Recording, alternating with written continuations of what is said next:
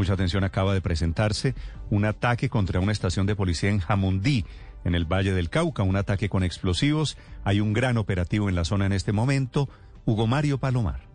Néstor, de acuerdo con las primeras informaciones, tres hombres llegaron al corregimiento de Potrerito, en la zona rural del municipio de Jamundí Valle, y activaron un explosivo muy cerca de la estación de policía. En principio, no se reportan personas heridas, hubo sí una reacción por parte de la fuerza pública y tres... This podcast is sponsored by Cloud Optimizer. As a business owner or IT manager, are your cloud investment costs going up and you don't know why? It's time for Cloud Optimizer. As you migrate your business to the cloud, what you're spending and why you're spending it can get a little hazy.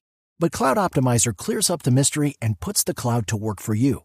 Cloud Optimizer starts by analyzing usage patterns, right sizing resources, leveraging discounts you may not be aware of, implementing automation, and much more. And by reducing unnecessary expenses and maximizing performance, Cloud Optimizer guarantees you a savings of five times what you spend for their service. As you utilize cloud based services more and more, you don't have to lose sight or control of your spend. You can stay agile, streamline your costs, and optimize your performance, plus save significant money with Cloud Optimizer. Make the cloud work for you with Cloud Optimizer. Get a free assessment and find out how much you can save by going to cloudoptimizer.com. Go to cloudoptimizer.com for your free assessment. That's cloudoptimizer.com.